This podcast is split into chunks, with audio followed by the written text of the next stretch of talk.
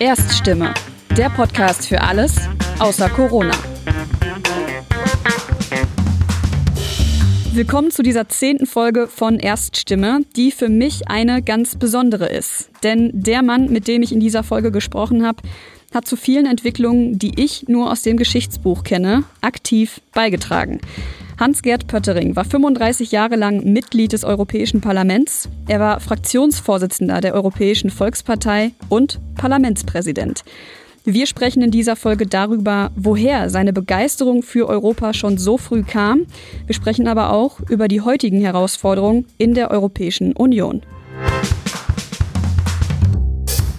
Herr Pöttering, herzlichen Dank erstmal, dass Sie sich die Zeit genommen haben für das Gespräch hier heute. Mit großer Freude.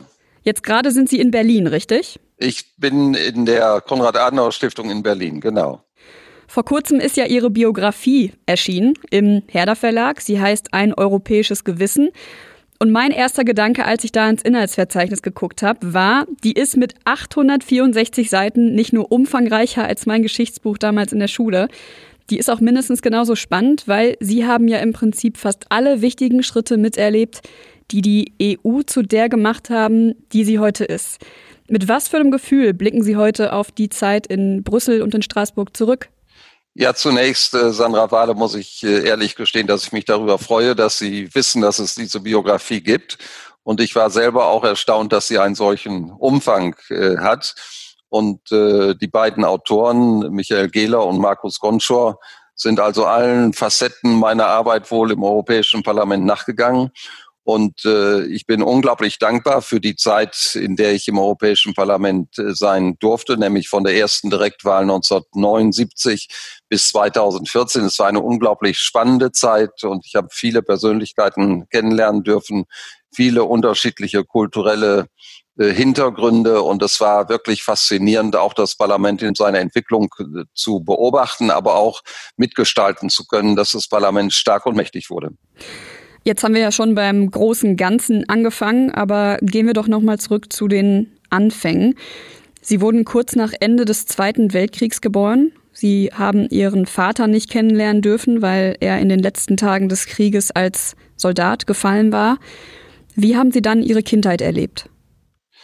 Ja, wir haben lange gehofft, dass mein Vater doch zurückkommt, weil er als äh, vermisst galt. Und das war eigentlich eine sehr schlimme Phase und Erfahrung, weil meine Mutter und mein drei Jahre älterer Bruder äh, bis weit in die 50er Jahre hofften, dass mein Vater noch zurückkam. Aber er wurde dann in den 50er Jahren, auch weil ja überhaupt keine Chance mehr bestand, dass er zurückkam, dann für tot erklärt. Und ich glaube, dass diese Erfahrung äh, auch dazu beigetragen hat, dass ich mich politisch engagiert habe und dann für die europäische Einigungspolitik engagiert habe, weil mich die Politik Konrad Adenauers, äh, die Europapolitik, die ich als Friedenspolitik verstanden habe, doch auch als jungen Menschen fasziniert hat. Gab es denn da eine bestimmte Situation oder einen bestimmten Auslöser dafür, dass Sie dann gesagt haben, ich muss mich jetzt politisch engagieren? Ja, ich glaube, das war, als ich äh, in Berlin war, im Februar, März 1962 äh, ich war erstmalig in West-Berlin oder Berlin-West und sah die Mauer, stand am Reichstag und man schaute dann in den Osten und dazwischen äh, dann die Mauer und äh, da habe ich dann wirklich gedacht, äh, man sollte sich engagieren für unsere äh, freiheitliche und friedliche Gesellschaftsordnung. Nicht nur Sie sind ja vor wenigen Wochen 75 Jahre alt geworden. Erstmal noch alles Gute nachträglich dazu. Noch ist es ja nicht äh, zu spät, das zu sagen. Auch die CDU ist ja 75 Jahre alt geworden. Wieso ist Ihre Wahl damals auf die CDU bzw. auf die Junge Union gefallen, als Partei, in der Sie aktiv werden wollten? Ja, ich habe ja schon darauf hingewiesen, dass ich die äh, Politik von Konrad Adenauer, also dem ersten Kanzler der Bundesrepublik Deutschland, äh, was Europa anging, als Friedenspolitik verstanden habe. Und es war ja eine geniale Situation, dass Konrad Adenauer mit Alcide de Gasperi aus Italien und Robert Schumann aus Frankreich die Europäische Gemeinschaft für Kohle und Stahl begründete. Und das bedeutete ja, dass man die Mittel, mit denen man damals Krieg führte, also Kohle und Stahl, zusammenführte zu einer europäischen Gemeinschaft, um damit zu verhindern, dass zumindest die daran beteiligten Staaten wieder Krieg gegeneinander äh, führten. Und das war eine geniale Idee, die auch Jean Monnet zu verdanken war, der ja mit äh, Helmut Kohl dann Ehrenbürger äh, Europas wurde, getrennt natürlich. Der erste Ehrenbürger Europas war Jean Monnet und äh, dann äh, Helmut Kohl. Und äh, diese Gedanken haben mich fasziniert. Und das war dann mit der Grund, äh, warum ich dann zunächst in die Junge Union und dann auch äh, wenig später in die CDU eingetreten bin. Ich habe mal nachgeschaut. Eins ihrer ersten politischen Ämter war im Jahr 1976 das des europapolitischen Sprechers der Jungen Union Niedersachsen. Zu dem Zeitpunkt hatte die Europäische Wirtschaftsgemeinschaft gerade einmal neun Mitglieder und drei Jahre später wurden sie dann ins Europäische Parlament gewählt. Wie ist es zu diesem Schritt gekommen? Ja, mein Anliegen war immer, das ist äh, so psychologisch äh, in mir wohl gewachsen, auch wegen des Todes meines Vaters, sich einzusetzen äh, für den Frieden in Europa und in der Welt. Und die Europapolitik Konrad Adenauers war dafür das Beispiel. Und ab irgendeinem bestimmten Zeitpunkt, als dann die Europawahlen am Horizont erschienen. Zunächst sollten sie 1978 sein, dann äh, waren sie ja schließlich 1979. Aber da kommt man ja nicht so schnell rein ins Europäische Parlament. Das muss man ja vorbereiten. Und als ich dann 1976 in den Landesvorstand der JU Niedersachsen gewählt wurde, habe ich gesagt, ich möchte europapolitischer Sprecher werden, was meinem Interesse entsprach, aber auch durchaus schon einem machtpolitischen Kalkül. Und der ein oder andere hat mich vielleicht belächelt, äh, weil man dachte, was soll das? Europapolitische Sprecher hat es ja noch nie gegeben in der Jungen Union. Äh, und äh, aber ich hatte die Europawahlen fest im Blick und dann wurde ich Kandidat der Jungen Union Niedersachsen auf einem Niedersachsentag in Wolfsburg 1978 und dann hat mein CDU-Bezirksverband Osnabrück-Emsland äh, dann auch die Entscheidung getroffen, dass ich äh, Kandidat werden sollte und diese äh, doppelte Absicherung hat dann dazu geführt, dass ich Platz vier auf der Liste kriegte. Und äh, die Liste zog dann 1979 bis Platz fünf. Und so war ich dann äh, sicher im Europäischen Parlament. Wie groß war denn damals die Konkurrenz um dieses Mandat? Ja, es gab eine äh, Konkurrenz, wobei am Ende für mich von Bedeutung war, äh, folgender Spruch, hast du einen Opa, schick ihn nach Europa. Es gab viele Persönlichkeiten, die schon eine große Karriere gemacht hatten, wie Kai-Uwe von Hassel, der war Ministerpräsident gewesen in Schleswig-Holstein, äh, Verteidigungsminister und äh, vertriebene Minister. Alfons Goppel war Ministerpräsident in Bayern gewesen und solche Persönlichkeiten. Und da war ich nun einer der Jüngeren. Und dann gab es allerdings eine Komplikation dass äh, der Hamburger Erik Blumenfeld abgesichert werden sollte auf der niedersächsischen Liste, weil die niedersächsische Liste auch mit Platz 4, Platz 5 sicherer war als der Platz 1 in Hamburg. Und da gab es so eine Phase, dass die Gefahr bestand, äh, dass ich vielleicht weiter nach hinten gerückt wurde. Und äh, mein damaliger Landesvorsitzender der Jungen Union Niedersachsen, das hat man jetzt aus dem Archiv der Adenauer Stiftung herausgekramt,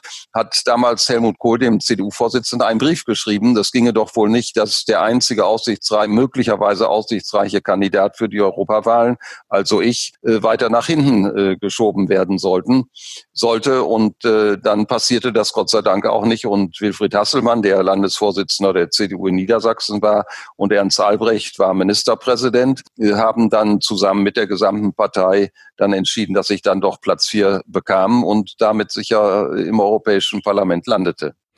Sie müssen wissen, diesen Spruch, den Sie jetzt gerade selber schon gebracht haben, den habe ich gestern entweder zum ersten Mal wirklich gelesen oder, also ich kann mich zumindest nicht daran erinnern, dass ich den woanders schon mal gehört oder gelesen habe. Hast du einen Opa, schick ihn nach Europa. Können Sie mir den vielleicht nochmal in Ihren eigenen Worten erklären? Also was hat es damit auf sich?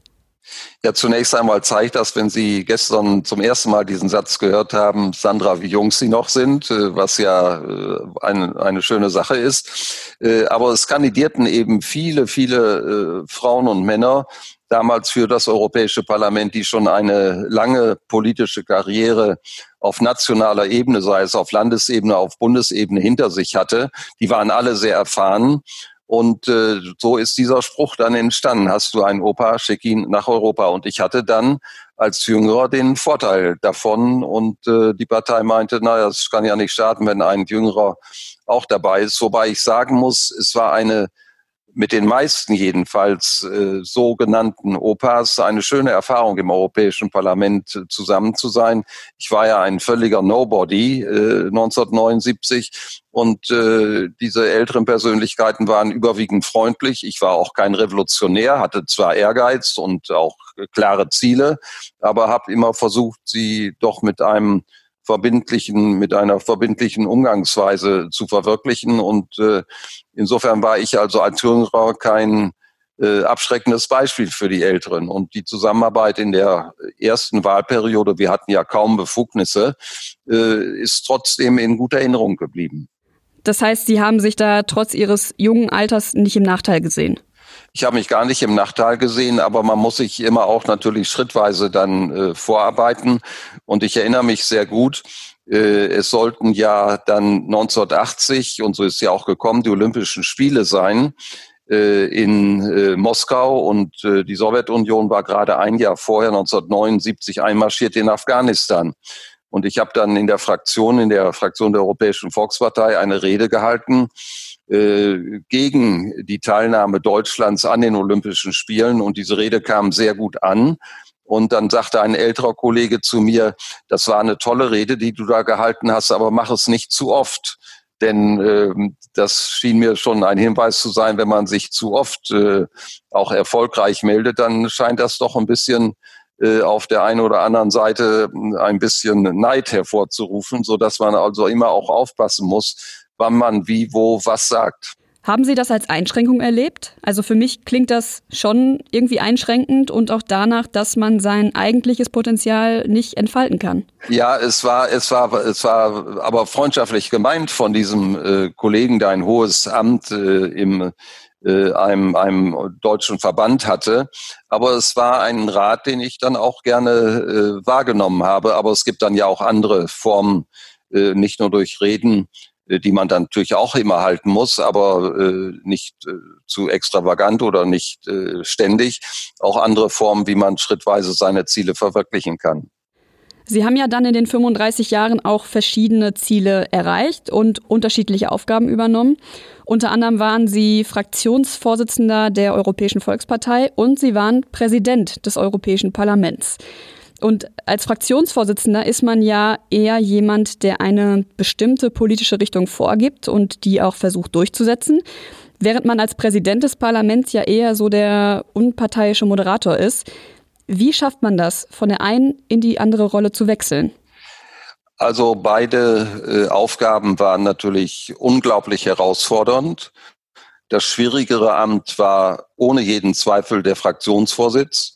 Wir hatten ja bei uns in der Fraktion, glaube ich, am Ende über 260 Mitglieder. Ich bin ja, glaube ich, äh, insgesamt äh, dreimal gewählt worden. Ja, ich war siebeneinhalb Jahre Fraktionsvorsitzender, eine Wahl immer so äh, zweieinhalb Jahre. Und äh, wir hatten dann auch die britischen Konservativen dabei und eine so große Gruppe von europäischen Föderalisten und zum Teil Europaskeptikern zusammenzuhalten, hat äh, äh viel Kraft gekostet und viele Anstrengungen. Und es gab auch manche äh, sehr schwierige Situationen. Und äh, man muss wissen, wohin man will. Man ist nicht nur Moderator, man muss einen klaren Kurs haben. Äh, ich habe natürlich das Wort äh, Föderalismus oder europäischer Föderalist, was ich bin bin für ein starkes bundesstaatliches Europa äh, nicht jeden Tag davon gesprochen, sondern habe andere Worte, die aber dem gleichen Ziel dienten, dann gebraucht. Also es war eine unglaublich äh, schwierige Zeit, Fraktionsvorsitzender zu sein und Präsident des Europäischen Parlaments zu sein, war insofern leichter, als man das Parlament äh, repräsentieren musste. Man musste nicht jetzt äh, jeden Tag wie bei einer Fraktion eine bestimmte äh, politische Entscheidungen treffen. Aber gleichwohl auch als Parlamentspräsident hat man natürlich Ziele, die man verwirklichen will. Und Gott sei Dank habe ich in diesen Jahren als Präsident zwischen 2007 und 2009 die Chance gehabt, auch wichtige Entscheidungen mit zu beeinflussen, zum Beispiel den Vertrag von Lissabon. Sie haben das ja jetzt gerade schon selber gesagt. Also als Fraktionsvorsitzender der Europäischen Volkspartei hat man ja keine ich sag mal, äh, homogene Gruppe an Interessen, die man miteinander vereinen muss. Wie schwierig war das? Weil man hat ja im Prinzip unterschiedliche Parteien aus unterschiedlichen Ländern mit eigenen Interessen. Ja, und das gerade auch noch für einen Deutschen. Und man muss ja immer äh, vorsichtig sein, dass man als Deutscher, die wir nun die stärkste Gruppe waren in der EVP-Fraktion, nicht jetzt äh, auftreten mit ständigen Forderungen und sagen, wir sind die Größten, wir sind die Besten, wir sind die Stärksten, sondern das habe ich von Helmut Kohl gelernt, dass man gerade die Kleineren respektiert. Aber ich kann auch sagen, dass die CDU-CSU-Gruppe äh, mich bei allem kleinen Gerangel, das es natürlich auch immer wieder gibt, sehr unterstützt äh, hat. Und ich habe so eine Psychologie vertreten, die sagte, im Europäischen Parlament ist die CDU so ein bisschen mehr CSU und die CSU etwas mehr CDU, so dass man sich in der Mitte trifft. Und ich bin meinen früheren Kolleginnen und Kollegen wirklich ganz toll dankbar dafür, dass sie meine Arbeit im Grundsatz äh, bei allen kleinen Rangeleien, die es natürlich auch äh, immer gegeben hat und die auch ganz natürlich sind, äh, dass sie meine Arbeit immer positiv begleitet hat, die CDU-CSU-Gruppe. Gab es denn Momente, in denen Sie sich gefragt haben, ob diese Art der Organisation als Europäische Volkspartei vielleicht auch keine Zukunft hat? Nein, daran habe ich nie gedacht, weil die Europäische Volkspartei äh, von Wahl zu Wahl stärker wurde. Wir waren, was mich immer sehr geärgert hat, äh, bis 1999 immer äh, zweiter Sieger. Die Sozialisten beziehungsweise Sozialdemokraten, und mal nannten sie sich so und mal so, äh, waren immer die stärkste Fraktion. Und äh, deswegen hatte ich auch äh, ein starkes Interesse daran, dass sich das ändert. Und 1999 äh, wurde die EVP-ED-Fraktion, ED stand für Europäische Demokraten, äh, im Wesentlichen die britischen Konservativen, mit Abstand stärkste Fraktion. Und das war natürlich äh, eine tolle Entwicklung, aber für mich als gerade gewählten am 13. Juli 99 gewählten Fraktionsvorsitzenden auch eine gewaltige Herausforderung. Sie sind in Ihren Ämtern ja sicher auch vielen äh, Staatsoberhäuptern begegnet. Mich würde interessieren, wer von denen hat Sie am nachhaltigsten beeindruckt und warum? Ja, äh, Sandra Wahl, das kann man eigentlich nicht auf eine Person reduzieren. Sie sprechen jetzt von Staatsoberhäuptern. Äh, vielleicht darf ich auch in dem Zusammenhang äh, Angela Merkel nennen, weil Angela Merkel ja die lange Zeit von 2005 ja bis heute ja Bundeskanzlerin ist, wie ja jeder weiß. Aber als ich Fraktionsvorsitzender war, äh, war sie noch nicht äh, Kanzlerin, aber 2005 äh, wurde sie es. Da war ich noch Fraktionsvorsitzender und dann äh, haben wir sehr eng zusammengearbeitet, als ich Präsident war und äh, die Berliner Erklärung gemeinsam unterschrieben mit dem Kommissionspräsidenten Barroso so dass Angela Merkel schon eine ganz bedeutende äh, Persönlichkeit in meinem politischen Leben war und vielleicht auch noch ist. Aber ich konnte dann auch sehr gut mit einer Person, die völlig anders ist, sehr viel emotionaler, mit dem französischen Staatspräsidenten Nicolas Sarkozy, der 2007 Präsident wurde. Und mit ihm hat sich geradezu ein äh, freundschaftliches äh, Verhältnis dann entwickelt. Beeindruckt hat mich natürlich, haben mich natürlich auch Gespräche, wenn Sie von Staatsoberhäuptern sprechen, äh, Gespräche wie mit der damaligen Königin der Niederlande Beatrix oder auch ein Gespräch mit der Queen in London. Das waren natürlich tolle Erlebnisse ja, mit denen spricht man auf jeden Fall nicht alle Tage, würde ich sagen. Sie waren ja dann bis 2014 im Europäischen Parlament und bis dahin war dann die Zahl der Mitglieder der EU auf 28 gestiegen. Wie hat sich in diesen vielen Jahren Ihre Einstellung zur europäischen Integration geändert? Ja, das ist ein, ein sehr wichtiger Punkt. Es hat sich nicht verändert, aber es hat sich etwas verändert. Und für mich war es ein, ein Wunder meines Lebens, dass äh, früher kommunistische Staaten wie Estland, Lettland, Litauen, Polen, Ungarn, die Slowakei, die Tschechische Republik Mitglied der Europäischen Union wurden. Das war eine fantastische Entwicklung. Und ich hoffe, dass wir Deutschen auch niemals vergessen, dass die Einheit Deutschlands am 3. Oktober 1990 nur möglich wurde, weil es andere Völker äh, Europas gegeben hat, die für die gleiche Freiheit eingetreten sind, nämlich die genannten Länder äh, wie die baltischen Staaten, die Polen, die Ungarn und andere. Und ich hoffe, dass äh, wir mit diesem historischen Bewusstsein auch in die Zukunft gehen und sagen, wir gehören zusammen und wir sind der Einheit Europas verpflichtet. Welche Veränderung hat denn in Ihren Augen die europäische Integration am meisten beeinflusst? Also kann man das überhaupt auf ein einzelnes Ereignis beschränken? Ich glaube schon, das war die äh, Mitgliedschaft äh, der genannten äh, Länder in der Europäischen Union am 1. Mai 2004. Es kamen ja dann nicht nur acht ehemalige kommunistische Länder dazu, sondern auch Malta und Zypern und dann sehr schnell auch äh, Bulgarien und Rumänien, später dann Kroatien. Und das hat natürlich diese Europäische Union sehr stark verändert, weil völlig neue Mentalitäten dazu kamen. Und wenn Sie heute an Polen denken oder Ungarn, dann erleben wir ja gegenwärtig auch, wie wir doch in sehr ernsthaften Diskussionen sind miteinander. Und die Europäische Union ist heute nicht mehr so westlich, wie sie vorher war. Sie haben jetzt gerade von verschiedenen Mentalitäten gesprochen. Inwiefern bringt das denn auch Herausforderungen mit sich? Also man spricht ja immer über europäische Identität und ich persönlich, ich trage die auch in mir, aber ich bin zum Beispiel im Hochsauerland aufgewachsen und diese Identität mit meiner Heimat ist, glaube ich, noch größer. Also ich bin da natürlich jetzt nicht repräsentativ, aber wie schafft man es, diese verschiedenen Mentalitäten in eine europäische Identität münden zu lassen? Ja, wir sprechen ja von der Einheit äh, in Vielfalt und ich finde sehr schön, dass Sie äh, vom Sauerland sprechen. Das ist Ihre Heimat. Sie haben auch den Begriff Heimat gebraucht und ich habe in meinem ganzen politischen Leben immer gesagt und sage es auch heute noch, Heimat, Vaterland und Europa gehören zusammen. Wir sind äh, Deutsche, wir sind aber auch Europäer. Aber Deutschland und Europa, die Europäische Union, äh, beginnen zu Hause, dort, wo wir äh, geboren sind. Aber wer nur seine Heimat sieht, wird sie nicht schützen. Wer sein eigenes Land über alle Länder stellt, wird in der Regel zum Nationalisten und Nationalismus führt zum Krieg. Und wer nur als Europäerin oder Europäer empfindet, die oder der hat keine Wurzeln. Und deswegen gehört das zusammen. Heimat, Vaterland, Europa. Sie sind jetzt seit sechs Jahren nicht mehr im Europäischen Parlament, aber auch in dieser kurzen Zeit hat sich ja sehr viel getan. Ich nenne da mal Stichworte wie gestiegener Euroskeptizismus, Flüchtlingskrise, Brexit. Sind Sie manchmal auch froh, dass Sie an solchen Konflikten nicht mehr in einer aktiven Rolle als Abgeordneter beteiligt sind? Das ist gar nicht so einfach, darauf eine Antwort zu geben. Jede Generation hat ihre eigenen Herausforderungen und ihre eigenen Aufgaben. Und in meiner Generation, in diesen 35 Jahren, hat es äh, auch viele, viele Herausforderungen gegeben. 2004, als wir die Kommission bilden mussten, gab es gewaltige äh, Schwierigkeiten.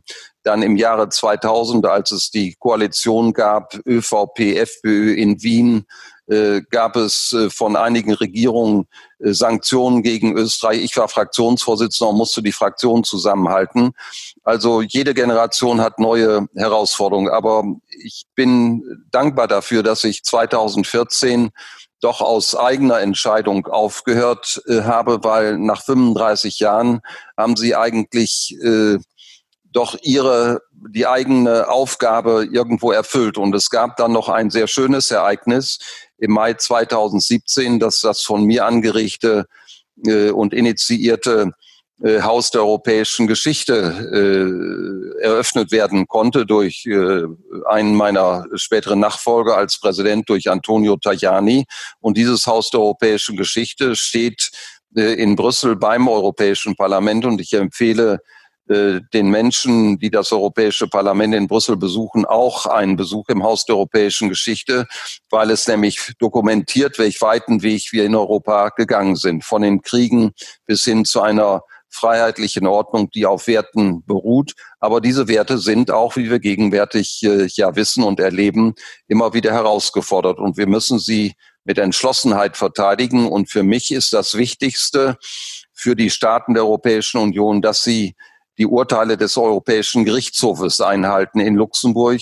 Denn heute ist das Recht das, was uns verbindet. Wir streiten uns, was ganz natürlich ist, aber es wird dann Recht gesprochen und das Recht sichert den Frieden und wir schießen nicht mehr aufeinander, sondern es entscheiden Richterinnen und Richter. Und wenn das in Frage gestellt wird, dann stellen wir eigentlich die gesamte Europäische Union in Frage.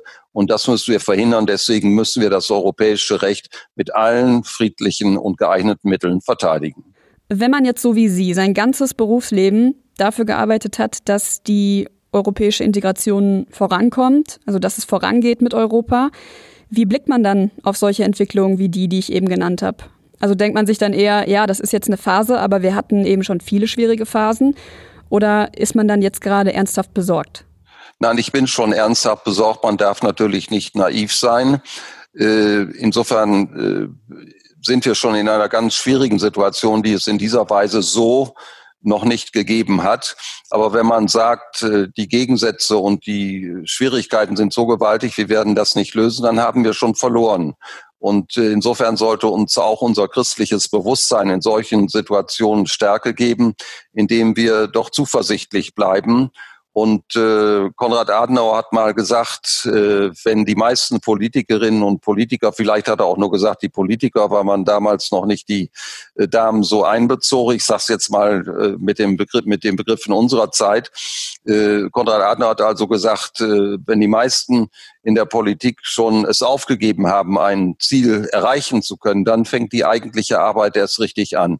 Und das würde ich auch gerne jüngeren Abgeordneten sagen. Gebt nie auf, sondern kämpft für die von euch äh, äh, erkannte gute Sache, äh, zumindest so lange, bis sie wirklich scheitert. Aber wenn ihr kämpft und manchmal braucht man nur wenige, die einem dabei helfen, dann, so ist jedenfalls meine Erfahrung, kann man auch erfolgreich sein und die Ziele erreichen. Und das heißt, die Werte verteidigen. Jetzt haben Sie einen Appell an die jüngeren Abgeordneten gerichtet. Ähm, jetzt bin ich keine Abgeordnete, aber doch ein jüngerer Mensch. Jetzt will ich die Aufmerksamkeit nicht wieder auf das Alter richten, aber uns beide trennt schon ähm, 50,5 Jahre und ich habe die EU entsprechend natürlich ganz anders kennengelernt als Sie. Glauben Sie, dass das die EU auch in Schwierigkeiten bringen kann, wenn sozusagen die nächste Generation die EU als was ganz Natürliches hinnimmt und ja, nicht mitbekommen hat, welche Anstrengungen es denn gebraucht hat, um diese Freiheit, die wir heute haben, zu bekommen?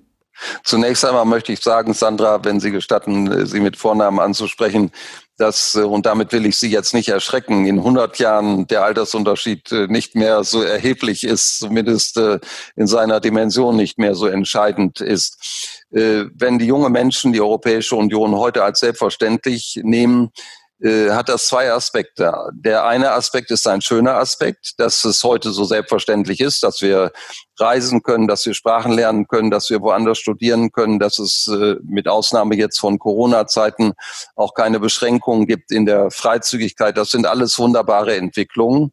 Äh, aber wenn man zu selbstsicher ist und meint, das wird immer so bestehen bleiben, dann kommen wir natürlich in eine schwierige, möglicherweise gefährliche Situation. Denn unsere freiheitliche Gesellschaft äh, in Europa ist herausgefordert äh, durch totalitäre Systeme. Und ich scheue mich nicht, auch totalitäre oder autoritäre Staaten zu nennen, wie China oder auch Russland, obwohl man sie auch nicht ganz vergleichen kann. Und wenn wir auch heute in die Vereinigten Staaten von Amerika schauen, so ist Amerika auch nicht mehr so an unserer Seite, wie wir das immer äh, nach dem Zweiten Weltkrieg erlebt haben. Es war immer so, dass die Amerikaner die europäische Einigung bei allen Problemen und Meinungsunterschieden, die es natürlich auch immer gab, aber die europäische Einigung doch unterstützt haben. Und heute ist das in diesem äh, Sinne nicht mehr der Fall. Und deswegen äh, möchte ich uns ermutigen, dass wir auch Selbstbewusstsein haben. Wir sind als Europäische Union zwar nicht das Paradies auf Erden, aber der bessere Teil der Welt. Aber wie hält man dieses Selbstbewusstsein aufrecht? Also ich persönlich beobachte, dass man besonders in den letzten Jahren zumindest über die Medien den Eindruck bekommt, dass das auch der EU immer schwerer fällt, bei bestimmten Themen auf einen gemeinsamen Nenner zu kommen. Denken wir nur mal an die Gruppe der Sparsamen Vier, die sich jetzt im Sommer in der Diskussion um den EU-Wiederaufbauplan quergestellt haben. Ähm, dann die Visegrad-Staaten, die sich vehement gegen eine Verteilung von Geflüchteten in der EU aussprechen. Wir haben Großbritannien ganz aktuell, die jetzt plötzlich den Brexit-Deal nicht mehr einhalten ähm, möchten. Können Sie das nachvollziehen, dass Menschen sich dann unter diesem Eindruck auch gedanklich von der EU distanzieren? Ja, ich kann es verstehen, aber ich rate gleichwohl den Menschen, es nicht zu tun. Äh, denn in einer so großen Gemeinschaft mit 500 Millionen Menschen ist es auch ganz natürlich, dass es unterschiedliche Positionen gibt. Äh, denken Sie alleine an die Debatten in der Bundesrepublik Deutschland über den Finanzausgleich, wie lange man sich darüber gestritten hat, äh, dass die Bayern sagen, warum sollen wir äh, das spendable äh, Bremen mit dieser hohen Verschuldung unterstützen. Also das gibt es auch in Deutschland. In der Europäischen Union hat das natürlich eine ganz andere Dimension. Und ich ärgere mich auch darüber, äh, wenn man manchmal lange darüber redet, ob man nun die Flüchtlinge verteilen kann oder darüber redet, ob es Sanktionen äh, geben soll äh, gegen Russland oder wen auch immer. Und man in diesen Fragen gilt ja noch die Einstimmigkeit, wenn man sich nicht einigen kann. Aber am Ende sehen wir doch auch, wie bei dem von Ihnen genannten Beispiel der vier sogenannten Sparsamen, dass es dann doch Ergebnisse äh, gibt. Und äh, das muss man auch anerkennen, sagen, hat unsere Bundeskanzlerin Angela Merkel eine entscheidende Rolle gespielt, dass es am Ende doch bei diesem großen Finanzvolumen eine Einigung gab. Aber jetzt geht es auch darum, dass das Europäische Parlament äh, sein Mitentscheidungsrecht wahrnimmt und auch noch zu gewissen Korrekturen kommt. Das ist die demokratische Aufgabe auch des Europäischen Parlaments. Zwei letzte Fragen. Wagen wir doch noch einmal einen Blick in die Zukunft. Heute wird ja zunehmend über ein neues Narrativ für den europäischen Einigungsprozess gesprochen. Da gibt es auf der einen Seite dann zum Beispiel Frankreich mit einem, ich nenne es mal, integrationsfreundlichem Narrativ. Und auf der anderen Seite dann zum Beispiel die Ungarn mit einem eher nationalfreundlicherem Narrativ. Sehen Sie das genauso? Und damit verbunden die Frage, wie lässt sich das vereinen? Ganz wichtig ist, dass äh, Frankreich und Deutschland äh, immer einen gemeinsamen europäischen Weg gehen, dass sie aber andererseits nicht die anderen dominieren. Das heißt, Frankreich und Deutschland haben eine große Verantwortung, aber sie dürfen nicht die anderen äh, dominieren wollen. Und ich sehe manche Entwicklung auch in Ungarn mit großer Sorge. Und wir sollten überall in der Europäischen Union dieses Dreierprinzip vertreten, worüber wir ja eben schon mal gesprochen haben, Heimat, Vaterland, Europa und nie in das eine oder andere Extrem äh, gehen, sondern äh, ganz klar sagen, wir können die Heimat nur verteidigen, wenn wir ein starkes Europa haben. Denn unsere europäische Identität ist, ob wir sie bewahren können, das heißt die Freiheit, unsere Werte, die Würde des Menschen, Demokratie, Rechtsstaat, äh, Frieden können wir nicht alleine als Deutsche mehr und die Ungarn auch nicht. Kein Land kann das alleine äh, bewältigen und deswegen müssen wir gemeinsam stark sein und deswegen lohnen sich auch alle Anstrengungen, äh, dieses Ziel der Stärke auf der Grundlage unserer Werte auch zu erreichen. Und dazu jetzt die ganz praktische Frage, wie können wir denn diesen europäischen Gedanken, dass Freiheit und Wohlstand nur mit der EU möglich sind, hochhalten? Dass wir einerseits die psychologischen Voraussetzungen schaffen zwischen den Ländern der Europäischen Union, dass alle Länder sich äh, ernst nehmen. Jedes Land der Europäischen Union, sei es ein kleines oder ein mittelgroßes oder ein großes Land, hat äh, seine eigene Würde und das müssen wir akzeptieren. Man sollte nicht äh, negativ oder verächtlich über andere Länder und ihre Menschen sprechen. Das heißt, dass man dieses psychologische Band aufrechterhält. Aber es erfordert auch, dass wir uns die nötigen Mittel äh, geben äh, für eine gemeinsame Außensicherheits- und Verteidigungspolitik. Und deswegen plädiere ich auch dafür, was ja Ursula von der Leyen, als sie noch Verteidigungsministerin war, genannt hat, eine Armee der Europäer äh, wir müssen auch auf dem Verteidigungssektor äh, stärker werden, mehr kooperieren und uns auch in die Lage versetzen, bei aller Notwendigkeit, dass wir die NATO natürlich erhalten und unser Bündnis mit Amerika erhalten, aber dass wir mehr Verantwortung übernehmen. Und äh, das bedeutet insbesondere auch, dass wir äh, mehr finanzielle Mittel für die Verteidigung unserer Werte ausgeben müssen. Gut, aber jetzt kann ich in meinem Alltag nicht über das äh, Verteidigungsbudget der EU bestimmen. Was kann ich denn als ganz normale EU-Bürgerin tun? Äh, indem sie äh, ihre Freunde, ihre Verwandten, alle Menschen, mit denen sie zusammenkommen, sagen, wenn die Möglichkeit dazu da ist und die Situation es ermöglicht, wie wichtig Europa ist. Denn es gibt da ja viele, wie Sie eben ja selber gesagt haben, viele, viele Zweifler. Und dass sie auch ihre eigenen Chancen nutzen, äh, wenn junge Menschen studieren, äh, oder noch zur Schule gehen, berufstätig sind als junge Menschen, dass sie auch andere Länder der Europäischen Union bereisen. Es gibt ja auch viele finanzielle Unterstützung mit dem Erasmus-Programm. Das ist eine der wunderbarsten ähm, Errungenschaften der Europäischen Union, dass wir dieses wahrnehmen, dass wir uns kennenlernen in Europa, dass wir äh, Ängste, äh, die wir vielleicht gegen andere haben, abbauen und am Ende doch auch die Erfahrung machen, äh, es gibt mehr, was uns eint, als das, was uns trennt. Und hier kann jeder und jede äh, einen eigenen Beitrag leisten. Und Sie machen das ja auf sehr sympathische Weise und Sie werden sicher dabei auch sehr erfolgreich sein, Sandra. Ja, vielen Dank. Ich werde es im Rahmen meiner Möglichkeiten äh, auf jeden Fall weitertragen. Wenn Sie mögen, dann haben Sie jetzt noch Raum für ein paar letzte Worte für diesen Podcast, ähm, falls Sie der Ansicht sind, dass irgendwas Wichtiges im Gespräch noch äh, zu kurz gekommen ist.